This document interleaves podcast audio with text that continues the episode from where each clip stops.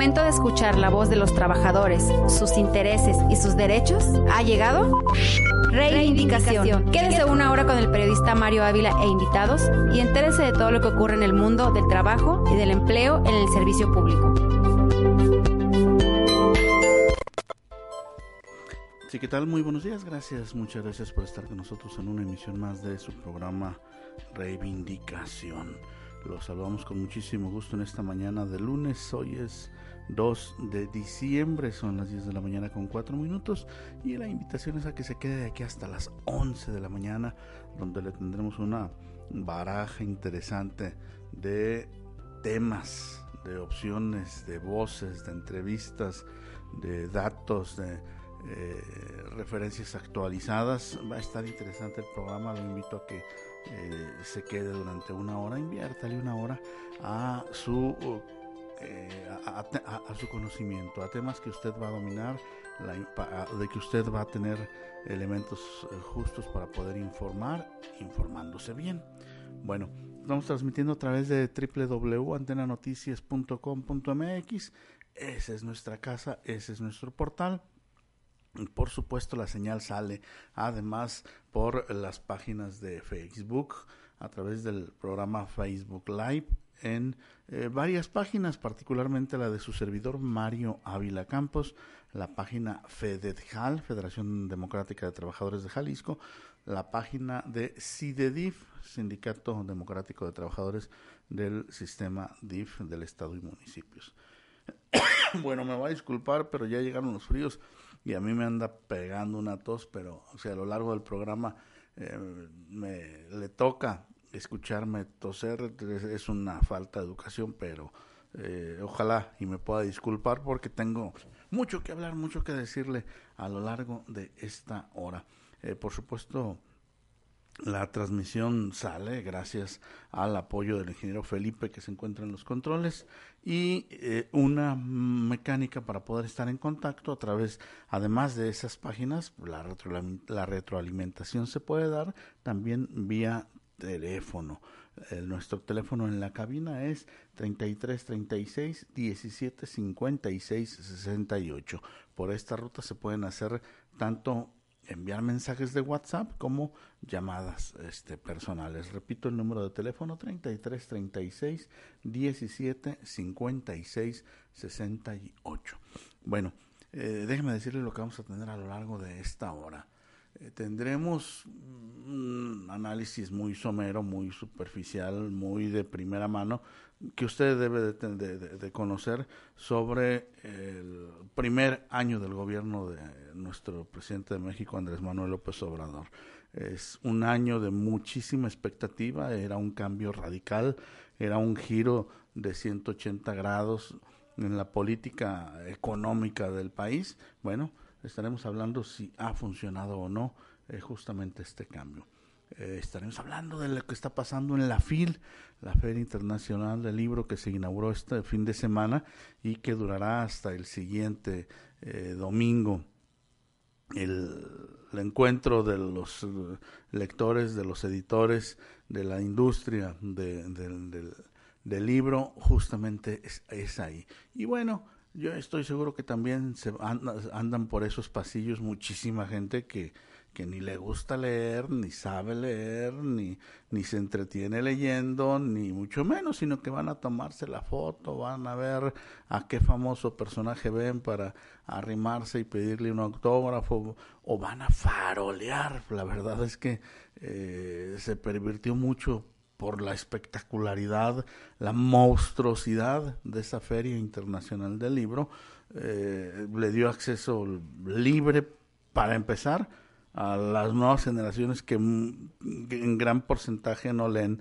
Eh, cuando esto se convirtió en un desfile de pubertos eh, para ir a tomarse fotos, simple y sencillamente a tomarse selfies, ahí se, se, empezó a pervertir justamente esta, esta Feria Internacional del Libro. Pero bueno, hay que eh, es, lo que tenemos, es una feria importantísima, crecieron con la entrada gratuita de esos muchachos enviados por el dueño de la FIL, por el presidente de la FIL, el, dueño de la universidad, eh, bueno, pues le urgía tener montos de aceptación de ingreso eh, mucho, muy inflados y junto con ello, eh, bueno, pues esto lo propició fácil porque pues él tiene a su disposición eh, varios cientos de miles de estudiantes, profesores, trabajadores administrativos y con esto no dice uno que no sea un escaparate importante, sino que pues no ha cumplido fielmente con su misión, sino que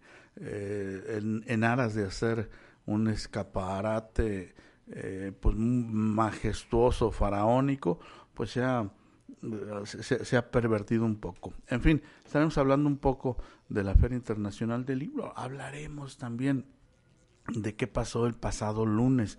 Al momento que nosotros estábamos transmitiendo este programa, se estaba desarrollando la audiencia de conciliación entre el CIDEDIF, Sindicato Democrático de Trabajadores de los Sistemas DIF del Estado y sus municipios, y el DIF Zapopan, que instruidos por el alcalde Pablo Lemos, pues iban a dirimir algunas diferencias eh, de fondo que hay en el contrato colectivo de trabajo previo a un análisis ya incluso de eh, el, aumento salarial para el próximo año. Se estila cada año presentar una solicitud de estallamiento a huelga para hacer la revisión contractual. Ese, ese, eso, eso, es, eso es un estilo permanente. Entonces, esto se está haciendo en el DIPSA Popan. El lunes pasado, en los momentos en el que estábamos nosotros al aire, se eh, estaba dirimiendo en la Junta Local de Conciliación y Arbitraje esa audiencia.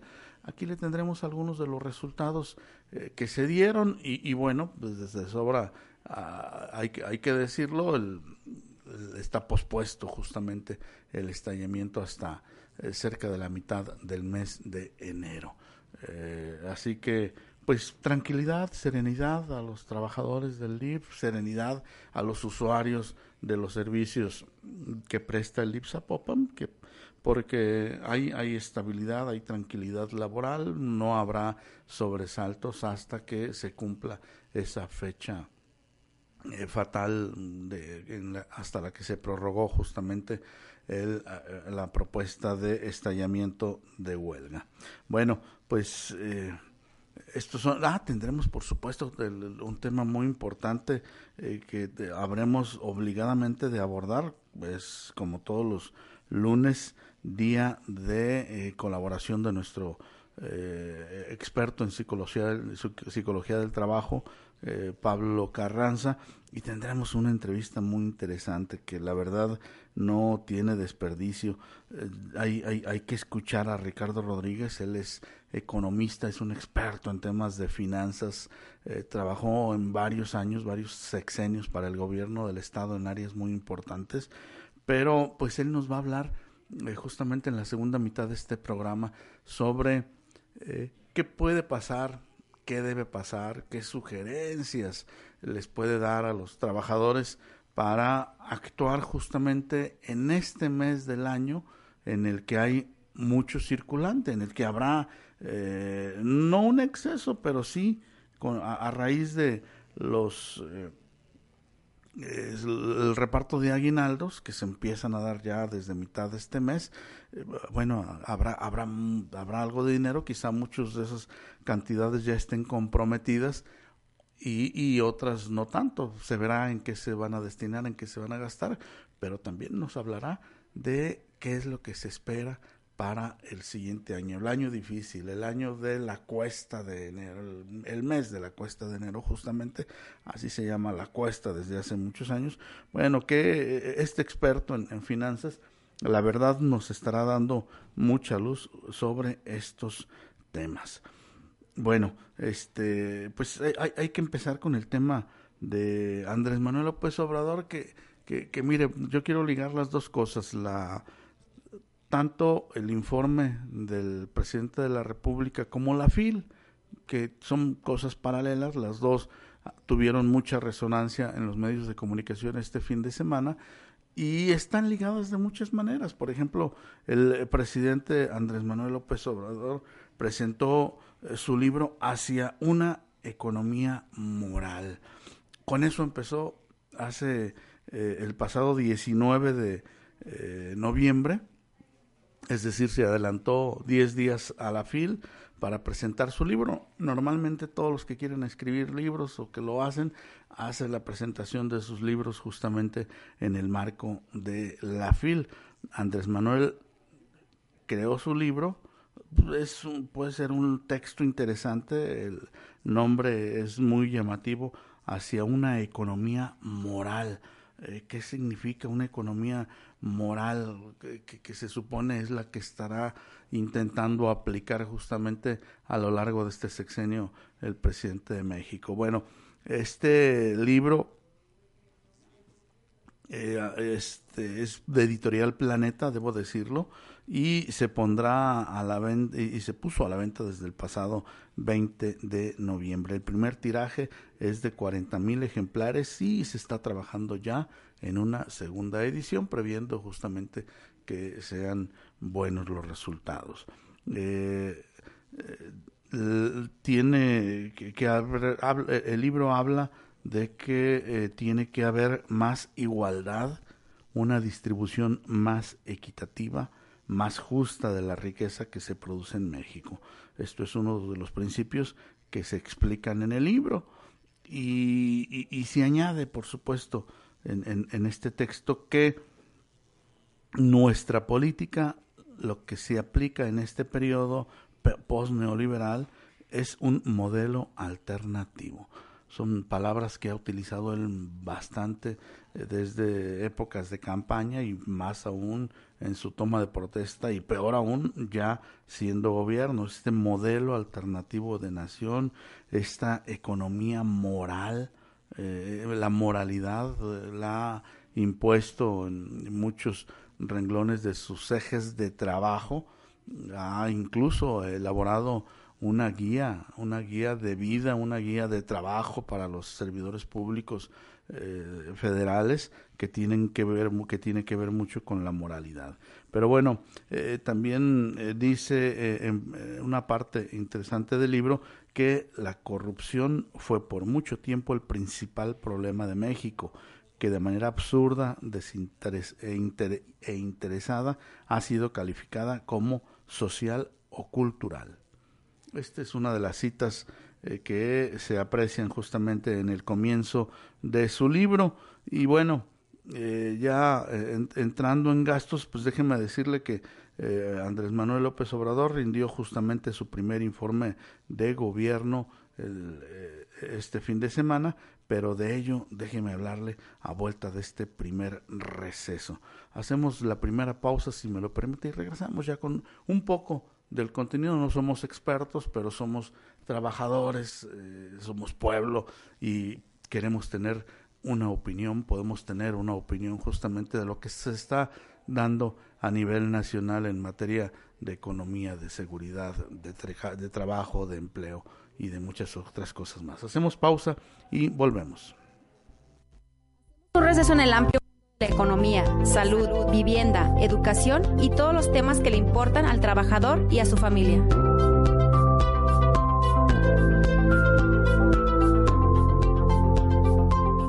Desde Jalisco, México para el auditorio del mundo. Antena Noticias. Antena Noticias. Ha llegado el momento de entrar hasta el quirófano. Hablemos de salud. Información oportuna, entrevistas con expertos y los mejores temas en materia de salud están aquí. Escúchanos todos los miércoles en punto de las 20 horas y hablemos de salud. Con el doctor Jonathan Zamora en Antena Noticias. Victoria Falcón te espera cada miércoles en punto de las 4 de la tarde en Culturarte por Antena Noticias, con todo sobre cultura y arte. Sin tapujos, un programa donde se tratarán temas de tu interés. Escúchanos todos los martes de 6 a 7 pm. Información, relevancia, actualidad. Dos décadas medios tiene para ti la información más relevante. Escúchanos de 4 a 5 de la tarde y trasciende con nosotros a través de la noticia por Antena Noticias. Ya estamos de regreso en su programa Reivindicación. Los invitamos a participar con su opinión y sus denuncias.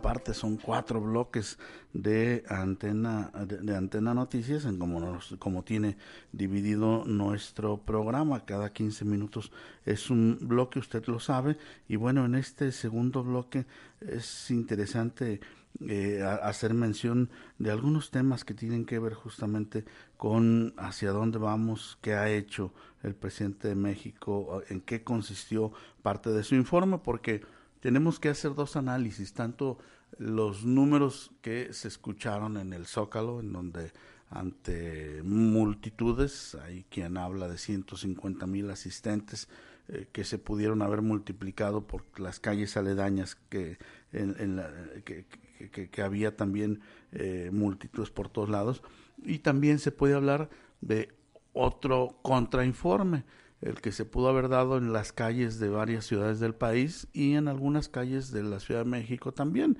Eh, estos, unas marchas ciudadanas a las que fueron convocados justamente por ciudadanas, ciudadanos y ciudadanas inconformes con el rumbo que lleva México, pero por desgracia a estas marchas se le cuelgan los partidos políticos y, y como siempre cuando entra la cola de los partidos políticos es como el beso de Judas, el beso del diablo, todo se pervierte.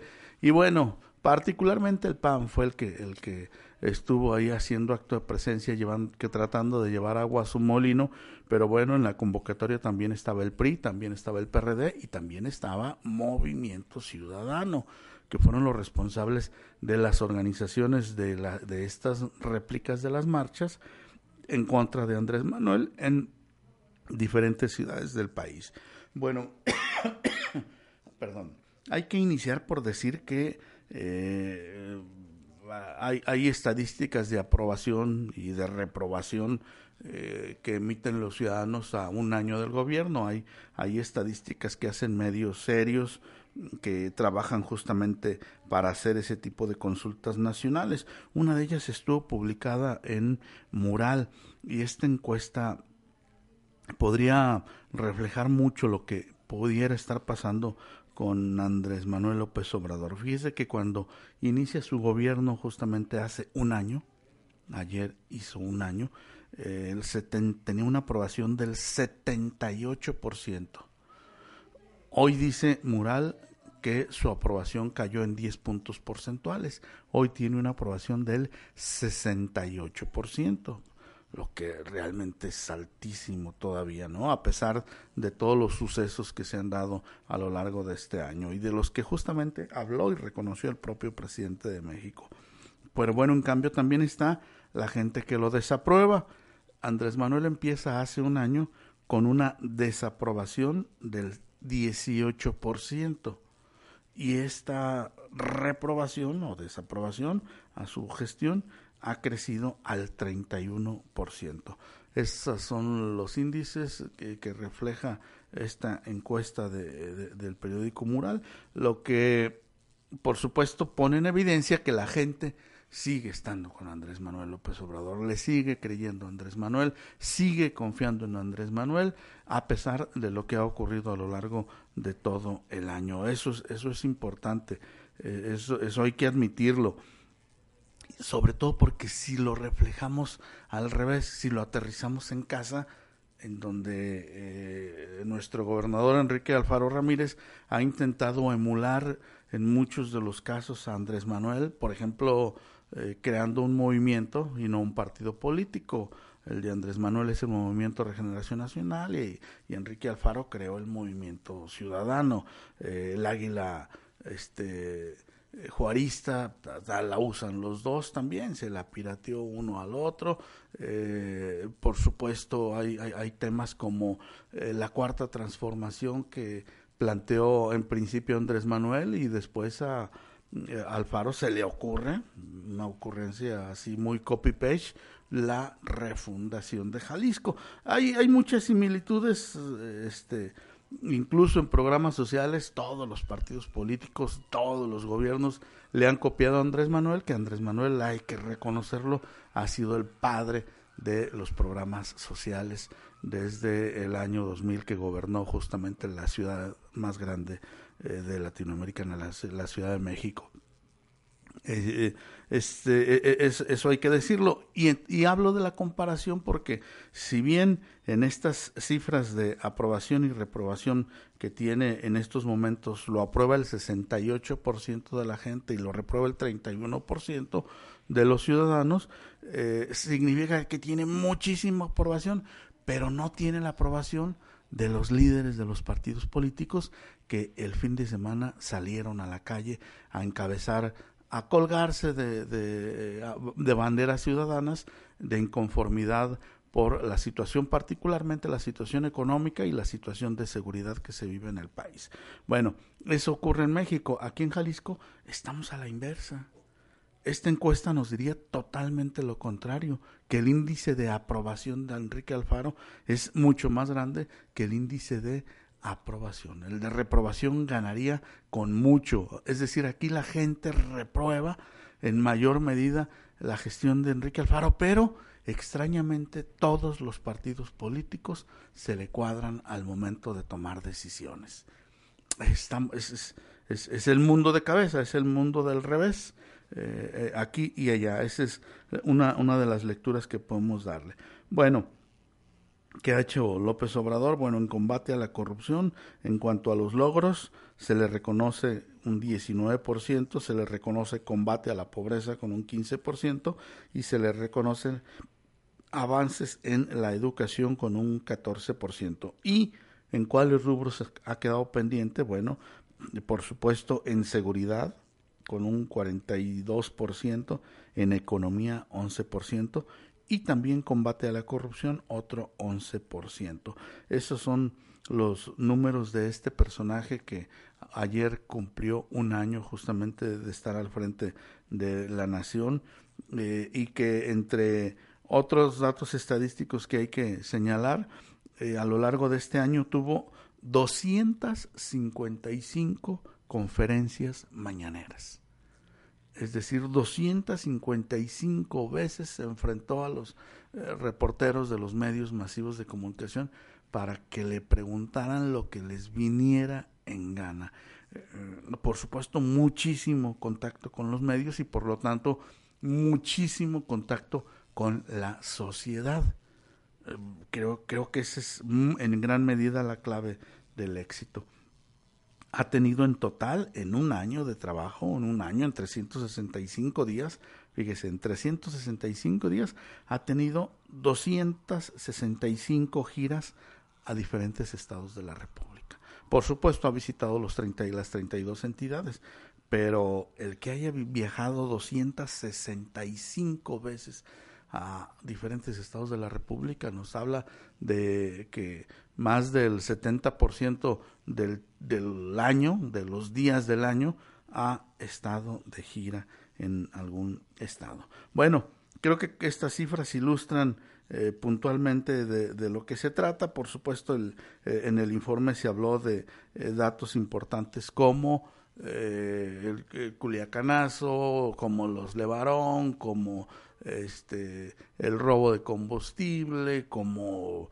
eh, la solidaridad con Evo Morales, ah, muchos, muchos otros temas eh, de los que se ha hablado en grandes cantidades. Pero en donde se habló, eh, la verdad, de manera muy contundente, muy importante, fue justamente aquí en Guadalajara. En Guadalajara justamente se aprovechó el marco de la feria, de la inauguración de la Feria Internacional del Libro para que tanto Enrique Alfaro como Raúl Padilla reprueben la administración de López Obrador.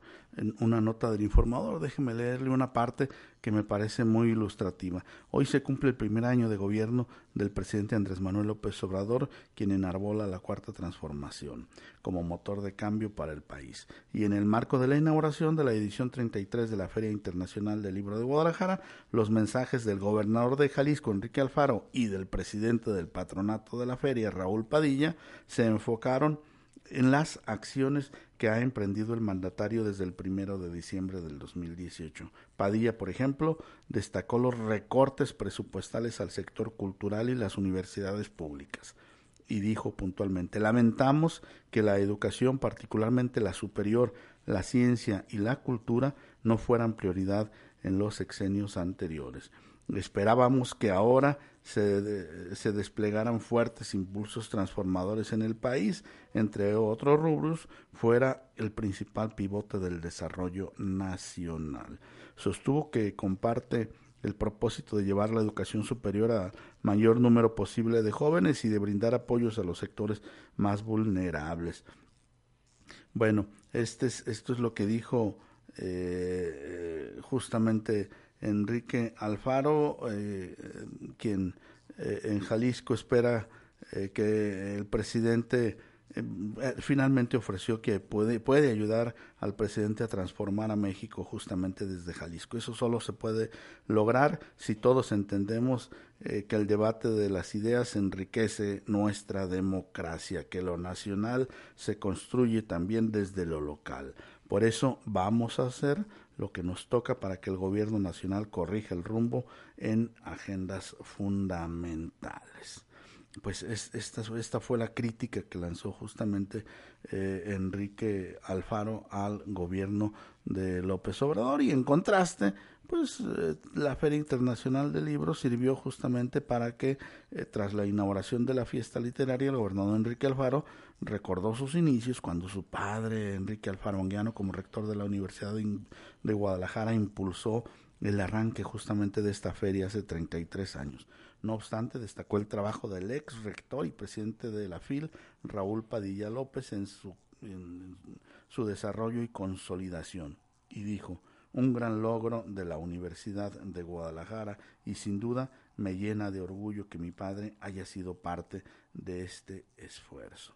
Bueno, el resto de todas las palabras, las loas y los aplausos fueron justamente para Raúl Padilla López. Vamos a la pausa de la media y regresamos ya con temas más. Hacemos un receso en el amplio mundo de la economía, salud, vivienda, educación y todos los temas que le importan al trabajador y a su familia.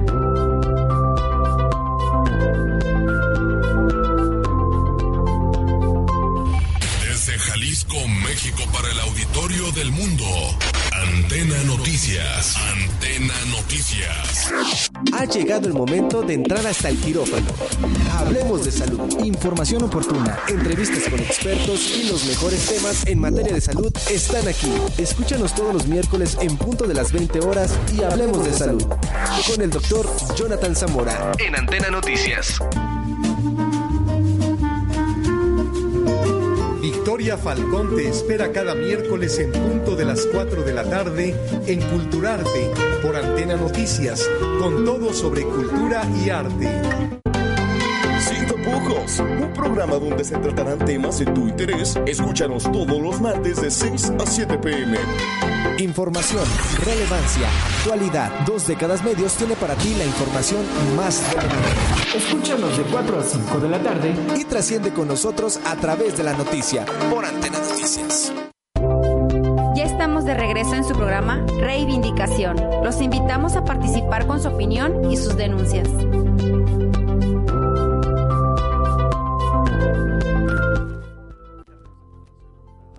de su programa Indicación. Les agradecemos continuar con nosotros y vámonos de lleno justamente para cerrar el tema de la FIL eh, con uno de los personajes que a nuestro juicio fueron de los más interesantes que ayer, o al menos a los que eh, le tuvimos que tomar mayor interés por el enfoque del programa.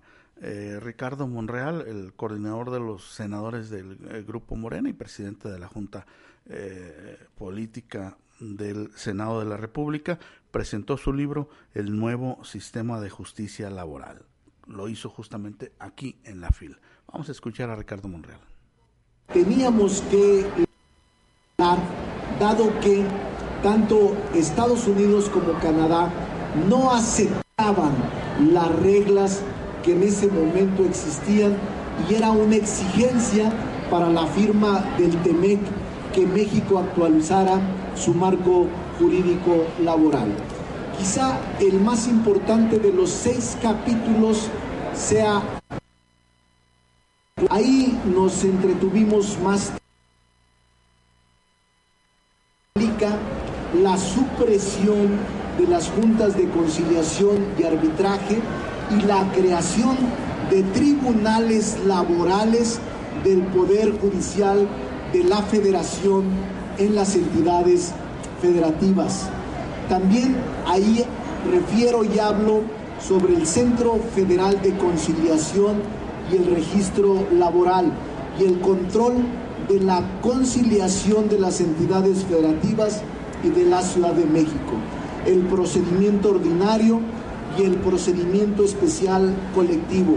Y un tema clave, la democracia sindical, la libertad sindical y la libre sindicación bajo estándares de derecho internacional e integrando el criterio del Poder Judicial. En este capítulo refiero la elección de directivas, dirigentes y secciones sindicales mediante el voto libre, secreto y directo, incorporando la paridad de género. Ahora con esta reforma, para todos los sindicatos es obligatorio nombramiento de sus dirigentes sean de manera directa, personal y que sea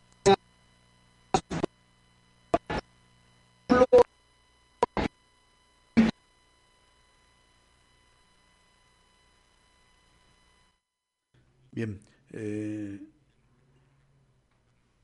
creo que este, este fue la presentación justamente de Ricardo Monreal Ávila, del senador coordinador de la bancada de Morena, justamente en el Senado de la República y presidente de la Junta de Coordinación Política. Un libro seguramente muy, muy interesante que habremos de tomar en cuenta porque, bueno, él fue en gran medida uno de los actores principales para que se diera esta reforma sindical, es decir, el que hace la ley hace la trampa. Habrá que interpretarle un poquito a Ricardo Monreal en dónde está la trampa de esta nueva ley. Interesante, sin duda alguna. Es uno de los libros que tenemos los, los que somos amantes del sindicalismo, los que los trabajadores, los que son sindicalistas, hagan un esfuerzo editorial por Rúa, adquieran este libro, consúltenlo, léanlo y e identifiquen justamente en dónde están las trampas de esta nueva ley federal del trabajo, que en gran medida hay que reconocerlo y él lo admite, lo admite de entrada, nos impusieron, México no estaba actualizado y a cambio del TEMEC, de firmar y acordar el TEMEC, Estados Unidos y Canadá le, le dijo, mueve esas leyes, este, y, bueno, habrá que ver qué movimientos hicieron, si van a ser para bien o van a ser para mal. Eh, hay que ver, hay que ver este, eh, los diferentes enfoques, pero solamente leyendo el libro de Ricardo Monreal podremos darnos cuenta. Vámonos al mundo de lo local. En lo local eh, les advertíamos que el, en el programa anterior del lunes, en el momento en el que nosotros estábamos al aire, se estaba efectuando en la Junta Local de Conciliación y Arbitraje una audiencia de conciliación por este dilema, por este debate entre el CIDEDIF y el DIF Zapopan.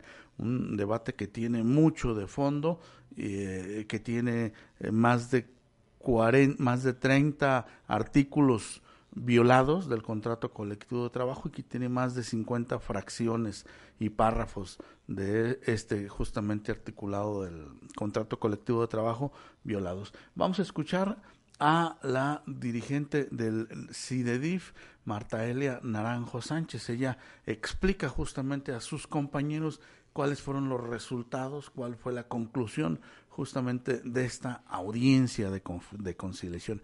Escuchemos lo que ocurrió hace justamente una semana y lo dijo Marta Elia Naranjo Sánchez. Buenas tardes, compañeros y compañeras del DIF Zapopan. Con el gusto de saludarlos como siempre. Bueno, aquí cumpliendo con lo que se prometió el día que tuvimos la asamblea para informarles a los acuerdos que se llegó hoy en la audiencia de conciliación. Quiero decirles, compañeros, y más que decirles, reiterarles que deben de estar tranquilos, que debemos de estar tranquilos. Eh, no queremos y haremos todo lo posible porque las cosas no pasen a mayores. Parece que vamos en un buen camino, un buen diálogo. Esperemos que así sea. Se tocaron puntos fundamentales, sobre todo para la estabilidad laboral de los compañeros que todavía no la tienen. Se tocaron temas eh, de los requisitos de ley que tienen que llevar eh, los contratos individuales de trabajo. Me parece que si la voluntad existe, pero sobre todo si hay un respeto irrestricto a la ley, a la ley laboral y sobre todo nuestro contrato colectivo, seguramente todo se va a resolver. Ojalá que así sea. Esperemos que eh, la parte oficial, igual que nosotros, lo podamos entender, pero también esperemos que la autoridad laboral asuma su papel como debe de ser y que cada parte haga lo que nos corresponde hacer. De verdad, se los digo, se los reitero a todos y cada uno de ustedes, no tienen de qué preocuparse, estamos en pláticas y estaremos eh, monitoreándonos y estaremos informando en tiempo y forma. Que tengan una excelente tarde, compañeros. Y no olvidemos Bien, esto fue lo que dijo, lo que informó, lo que las cuentas que le rindió a sus representados la licenciada Marta Elia Naranjo Sánchez, justamente tranquilizándolos de cara justamente a esta recta final del año, este fin de año, a este periodo de Adviento, a este periodo de Navidad, de Año Nuevo, eh, para que vayan en paz con sus familias y disfruten justamente esta época eh, previo justamente al 12 de enero, a vuelta de enero, ya veremos con la cuesta, ya veremos con eh, prácticamente eh, un, un, año importante en las aspiraciones políticas de Pablo Lemus, a ver si estira más la cuerda o si decide justamente conciliarse con los trabajadores. Eh, estaremos eh, esperando a verlo. Y, y, bueno, antes de irnos a la siguiente pausa, hay que escuchar de una vez la colaboración, ingeniero, se puede, este, la colaboración de nuestro compañero Pablo Carranza. Él es psicólogo del trabajo, experto en estos temas y bueno, tiene su colaboración semanal muy puntual aquí en su programa Reivindicación. Escuchemos a Pablo Carranza. Buenos días, licenciado Mario. Fíjese que cuando veo enormes filas de personas en una dependencia de gobierno, doy por hecho que algo en la administración está mal y que urge una reingeniería, correr a alguien o las dos cosas. No es posible que en plena era cibernética tengamos procesos de los años 60, miles de horas hombres perdidas, tiempo, dinero y esfuerzos desperdiciados. Si refundar Jalisco, como pretende Alfaro, implica hacer eficiente al gobierno, bienvenido. Hacer eficiente al gobierno a veces es algo tan sencillo como ponerle las manos encima a los directores de las dependencias, especialmente de las escuelas, vaciarles los bolsillos y ponerlos en la calle. Entre cuotas voluntarias, ceremonias de graduación, rifas de raspaditos y bailes de Halloween, los directores hacen su agosto de enero a diciembre. Corrupción, explotación de la ciudadanía y sin rendición de cuentas. Solo falta voluntad política del gobernador para poner orden. Y, por otro lado, escuchar al trabajador. Déjele platico, don Mario, de dos casos verídicos que conocí de viva voz en los bachilleratos del gobierno. Un laboratorista que vive camino a Colotlán y lo mandaron asignado a un plantel de Chulavista en Tlajomulco. Hace casi cinco horas diarias en camiones. Cien horas al mes en camiones, don Mario. Es una locura. Tiene años pidiendo su cambio de plantel, de Tezistán, o al menos al de Zapopan, y nadie lo escucha. El otro caso es un vigilante de casi 70 años que vive enfrente de un plantel de Santa Margarita en Zapopan y lo mandaron al castillo en el Salto a 43 kilómetros de distancia. Recorre 86 kilómetros diarios. Desde hace casi 10 años está pidiendo su cambio, pero como no es hermano de un tesorero municipal, no es amigo de un líder sindical y no es pariente de un diputado, pues nadie le hace caso. Como en estos casos, licenciado Mario, hay cientos en el gobierno de Alfaro.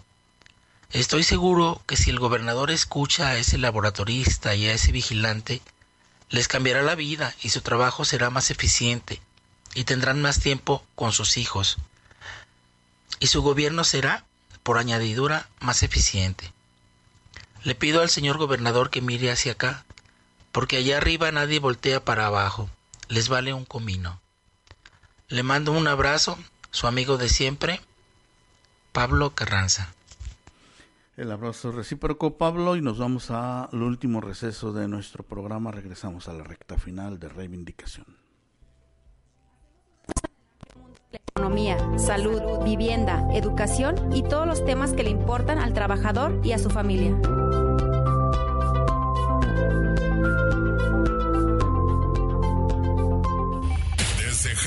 México para el auditorio del mundo. Antena Noticias. Antena Noticias. Ha llegado el momento de entrar hasta el quirófano. Hablemos de salud, información oportuna, entrevistas con expertos y los mejores temas en materia de salud están aquí. Escúchanos todos los miércoles en punto de las 20 horas y hablemos de salud. Con el doctor Jonathan Zamora en Antena Noticias.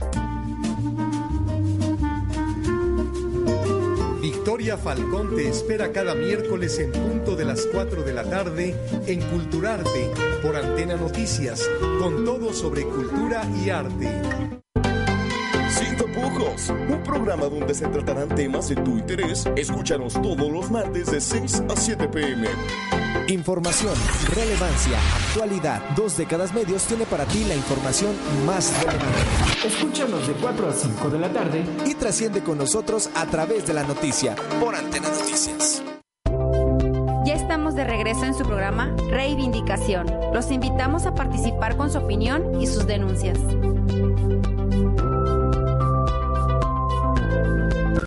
Ya estamos de regreso en su programa Reivindicación y eh, por supuesto la recta final, esta recta final no se la puede perder, fue una entrevista que sostuvimos con el economista, con un experto en finanzas, se llama Ricardo Rodríguez. Y bueno, eh, los temas por supuesto con lo que, que abordamos no tienen desperdicio, sus consejos, sus conceptos, sus recomendaciones, tienen que escucharlas.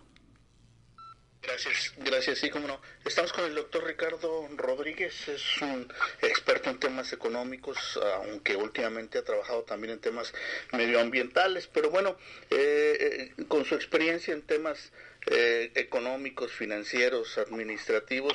Eh, la, pregunta, las preguntas que queríamos hacerle era, sobre todo pensando en los trabajadores, eh, los trabajadores que, que pueden, que deben, qué podrían hacer con su aguinaldo que, que, se les tendría que dar en los próximos 15 días, es decir, a más tardar el día 15 o el día 20 de diciembre pensando sobre todo en las experiencias que tenemos.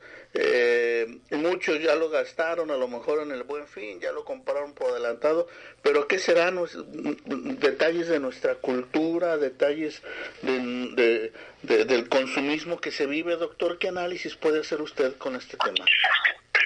Bueno, en realidad es, es un, digamos, una condición cultural no solamente de México, es de toda Latinoamérica y, buena parte de España lo que está documentado. Probablemente eh, el parte de nuestro tan llevado y traído mestizaje tiene que ver con esto. Eh, los, la, gente de aquí, los naturales de aquí, ya acostumbrados a los vaivenes de nuestra de nuestro clima, que no son tan duros como en otro lado, donde hay que prevenir para el invierno, pues eh, siempre han tenido eh, mucha mucha mano abierta para los recursos, ¿no? Y también eh, algunas costumbres prehispánicas cerraban el año, el año prehispánico, pues el año de, esas culturas, con el con el con el acabar con lo que tenían para iniciar los nuevos proyectos. Entonces la combinación de esas dos nos ha dado una cultura en la que en diciembre nos gastamos todo, pensando que es un, que es un regalo. Claro. Eh, y, bueno, ¿qué, sería lo ideal? En lugar de verlo como como, como un obsequio y no como y no como un producto del trabajo de que te lo ganaste a lo largo de los 365 días del año y que puedes darle un mejor uso, ¿no? Sí, sí, en términos económicos eh, y de educación financiera, tendríamos que pensar, eh, uno, que no es efectivamente un regalo como tal, sino una prestación que está en la ley y que pero que se va construyendo día con día eh, durante todo el año. Y que entonces eh, al llegar en diciembre pues no es que nos lo estén regalando es que es, una, es un derecho que ya lograste después de año de trabajo. Por tanto y, y hacer una cantidad usualmente importante 15 días por lo menos de tu trabajo y en algunos trabajos te, te dan más más de lo que marca la ley claro. eh, sí es un, una cantidad que puede aliviar a deudas que tú ya traigas y no contraer más, algo que se recomienda mucho en educación financiera. Eh, y pero también eh, se reconoce pues que es una época en la que pues es de dar y compartir también, ¿no? También hay que disfrutarla. Claro. El problema es que nos lo gastemos todo. Doctor, una de las grandes de las grandes recomendaciones o las recomendaciones más insistentes son que se ahorre. Y, y, hay, y hay quien dice que pues, es imposible ahorrar con eh, sueldos de tres salarios mínimos en promedio en este país, ¿no? Eh, evidentemente es muy difícil ahora conocerse en el límite de subsistencia, uh -huh. pero eh, no es no solamente la gente que está así, no ahora, es el, en nuestro país es muchísimo más la gente que culturalmente hablando está más arriba de ese, de ese límite y de todo modo ahorra. Eh, aquí el, el, la gran ventaja de eh, en un año, el año que quiera la gente iniciar, no en diciembre, en noviembre o en octubre o fecha cercana, pues si no lo olvidas, planear qué vas a hacer con tu aguinaldo. Este, de crear una deuda que traigas ya casi por acabar o la que te cueste más cara, por ejemplo. Eh, hacer alguna cuestión de salud que tengas pendiente, algo dental, vamos a decirlo, ¿no? Por ejemplo. Eh, y hacer lo que otras muchas culturas, hacer un, una regla de tres, algo que disfrutes en el momento, la tercera parte, tercera parte para, para destinar algo más importante y otra tercera parte que guardas para un imprevisto. Recordemos que luego, eh, entrando el año, hay una cantidad de cosas que, que son imprevisibles y que pues, eso puede darte un, un, un colchón de supervivencia. Ajá. Pero eso es una, una cuestión cultural, pues que hay que empezar a planear. Sí, a eso me quería referir en la segunda parte de nuestra charla.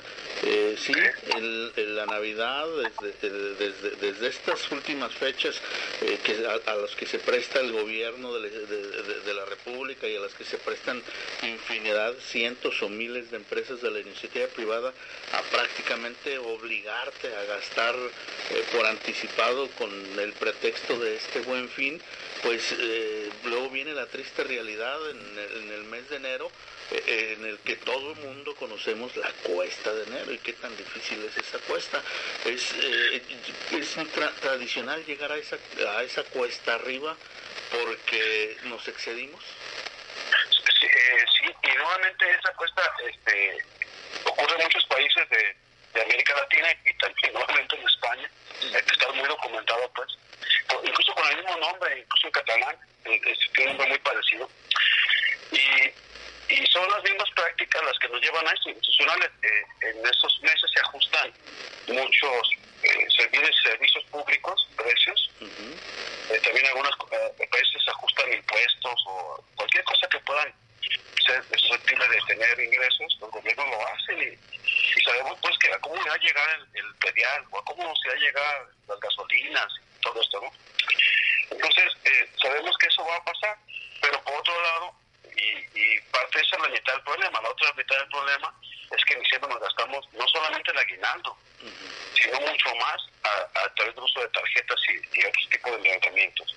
Claro. Entonces, esta cuesta de, eh, a nivel macroeconómico, a nivel del país, pues es una realidad, ocurre. Pero no tendría que ocurrir para ti, uh -huh. ni para mí, ni para todos aquellos que quieran planearlo. Claro. Debe ser al revés. Uh -huh. Si tú guardaste dinero en, en diciembre y el tienes para hacer frente a, gastos como el previa, bueno, pues es un alivio, un alivio que tú puedes pagar. Y también muchos gobiernos hacen promociones en los primeros meses para que pagues un poco menos por el agua o por el predial o por la luz. O, y en general hay cosas que hay también de promoción y no nomás los gobiernos, también las entidades privadas, las empresas rematan todo lo que no pudieron vender en, diciembre, en noviembre.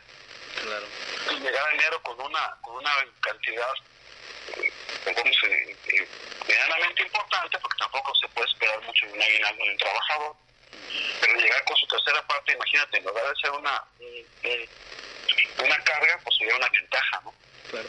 Doctor, ¿nos podría platicar algo de su currículum, de su trayectoria para eh, tener eh, de manera más explícita con quién, quién, quién, nos está asesorando en este tema? Sí, mira, yo soy eh, economista de la Universidad de Guadalajara y luego me estuve trabajando en el gobierno del Estado por 20 años en, en cuestiones relativas al capacitación para el trabajo. Este, llegué a, a ser director de varias áreas. Y bueno, tú sabes que el gobierno es, es este, pues partidista, cambian los partidos y aún así yo estuve tres sexenios. eh, y ahorita ya estoy en la Universidad de Guadalajara, tengo un doctorado en educación y me estoy dedicando mucho más a la educación sustentable, que es, de todos modos, es economía, pero que considera el medio ambiente y lo social. Perfecto. Y, y, y, para retomar el tema de, del, de, de la cuesta de enero, eh, ¿no, ¿no, le parecería una actitud hasta perversa de nuestro sistema económico el que ya se estén frotando las manos las casas de empeño, las, el, el, el, el Nacional Monte de Piedad y, y, e incluso los agiotistas prácticamente sí, claro. se, están, se están frotando las manos en espera de que esto ocurra. Sí, claro. Mira, yo les digo a mis alumnos, eh, eh, quien tiene que estudiar economía somos nosotros, pues ustedes, los empleados, los trabajadores, los pequeños, eh, incluso los pequeños empresarios, porque las grandes empresas sí lo conocen y se aprovechan de ello. Es, es una tendencia muy fuerte que vas a llegar a enero con deudas. Entonces, eh, los bancos, también no únicamente pequeños agiotistas, sino los propios bancos están ya esperando que la gente haga préstamos y que sigan llevando las tarjetas.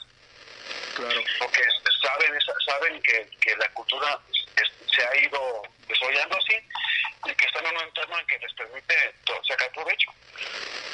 Además de estas recomendaciones de la ley de los tercios y algunas otras que nos ha dado en esta charla, eh, yo quisiera preguntarle si, si una recomendación sería eh, eh, poner el dinero en manos de la mujer, de la ama de casa, que se supone es mejor administradora. Bueno, eh, mira, híjole, eh, aquí, cuestión de género aparte, hay mujeres muy, muy administradas y otras que no lo son, ¿eh? Uh -huh. eh como también eh, conozco gente con la que trabajamos que eh, ambos son muy administrados, hacen un equipo, eso no me cabe la duda que es mucho mejor hacer un equipo, pero el puro género no quiere decir nada. ¿eh? Uh -huh. sí, sí, sí, evidentemente, también culturalmente tenemos esa idea, porque eh, muchas familias son la que, la que lleva las riendas es la mujer, pero son familias que tienen eh, un, un, solo jefe de familia uh -huh. a, a, raíz de, de, pues de muchas cuestiones, tanto culturales como personales, en la que el padre abandona la casa, ¿no? Claro, pero me refiero... La mujer no que otra más que trabajar y organizar y hacer todo, ¿no? Pero me refiero a casos como, me, creo que todavía es el común de los casos en donde el marido no sabe ni cuánto cuesta el jitomate, ni a cómo va ah, todo eso. Pero eso tienes toda la razón. Y la señora eh, sí sabe, sí conoce. Trae todo el día, ¿va? Ajá. Esa es y otra que también es una realidad, muchos de nuestros eh, padres de familia, aun cuando estén con su con el núcleo familiar bien integrado, pues es muy muy común, sobre todo en las clases más, más desfavorecidas, que por desgracia destinen mucho de su ingreso a cosas como cerveza, que no tiene nada de malo tomar una cervecita de vez en cuando, uh -huh. pero cuando buena parte no se va a eso, y, y a cigarros, y, y, a otra serie de cosas que ni te nutren ni de lo que te gastan, bueno, pues ahí sí estamos viendo que la, el ama de casa está haciendo por lo menos este consumo más, más, más inteligente, vamos a decirlo así. Claro. Eh, eh, doctor, en este, este, en este programa nos escuchan preferentemente trabajadores. Este, sí. Es un programa para trabajadores. ¿Y cuál podría ser la, la, la, última recomendación en esta ocasión que tenemos contacto con usted en espera de que en alguna otra oportunidad haya este, alguna posibilidad que nos visiten la cabina, eh, ¿cuál podría ser alguna conclusión o alguna recomendación para eh, los dos temas? Tanto ahora en diciembre que va a haber algo de liquidez y en enero que seguramente eh, no habrá mucha. Bueno, el, el, primer lugar que si todavía tienen su aguinaldo sin tocar, hagan una distribución adecuada. Y efectivamente que lo consulten con la familia, qué necesidades hay eso no nos hace menos menos hombres ni menos machos, nos hace más inteligentes. Eh, y si no lo tienen, ya lo tienen gastado, ya, ya, ya no hicieron ninguna previsión, bueno, que eh, uno de los eh, famosos deseos del año que viene, y que si lo cumplan, es que planeen su aguinaldo del año que viene, para que puedan llegar a, diciembre con, con un aguinaldo que, que efectivamente sea una reserva fresca de dinero.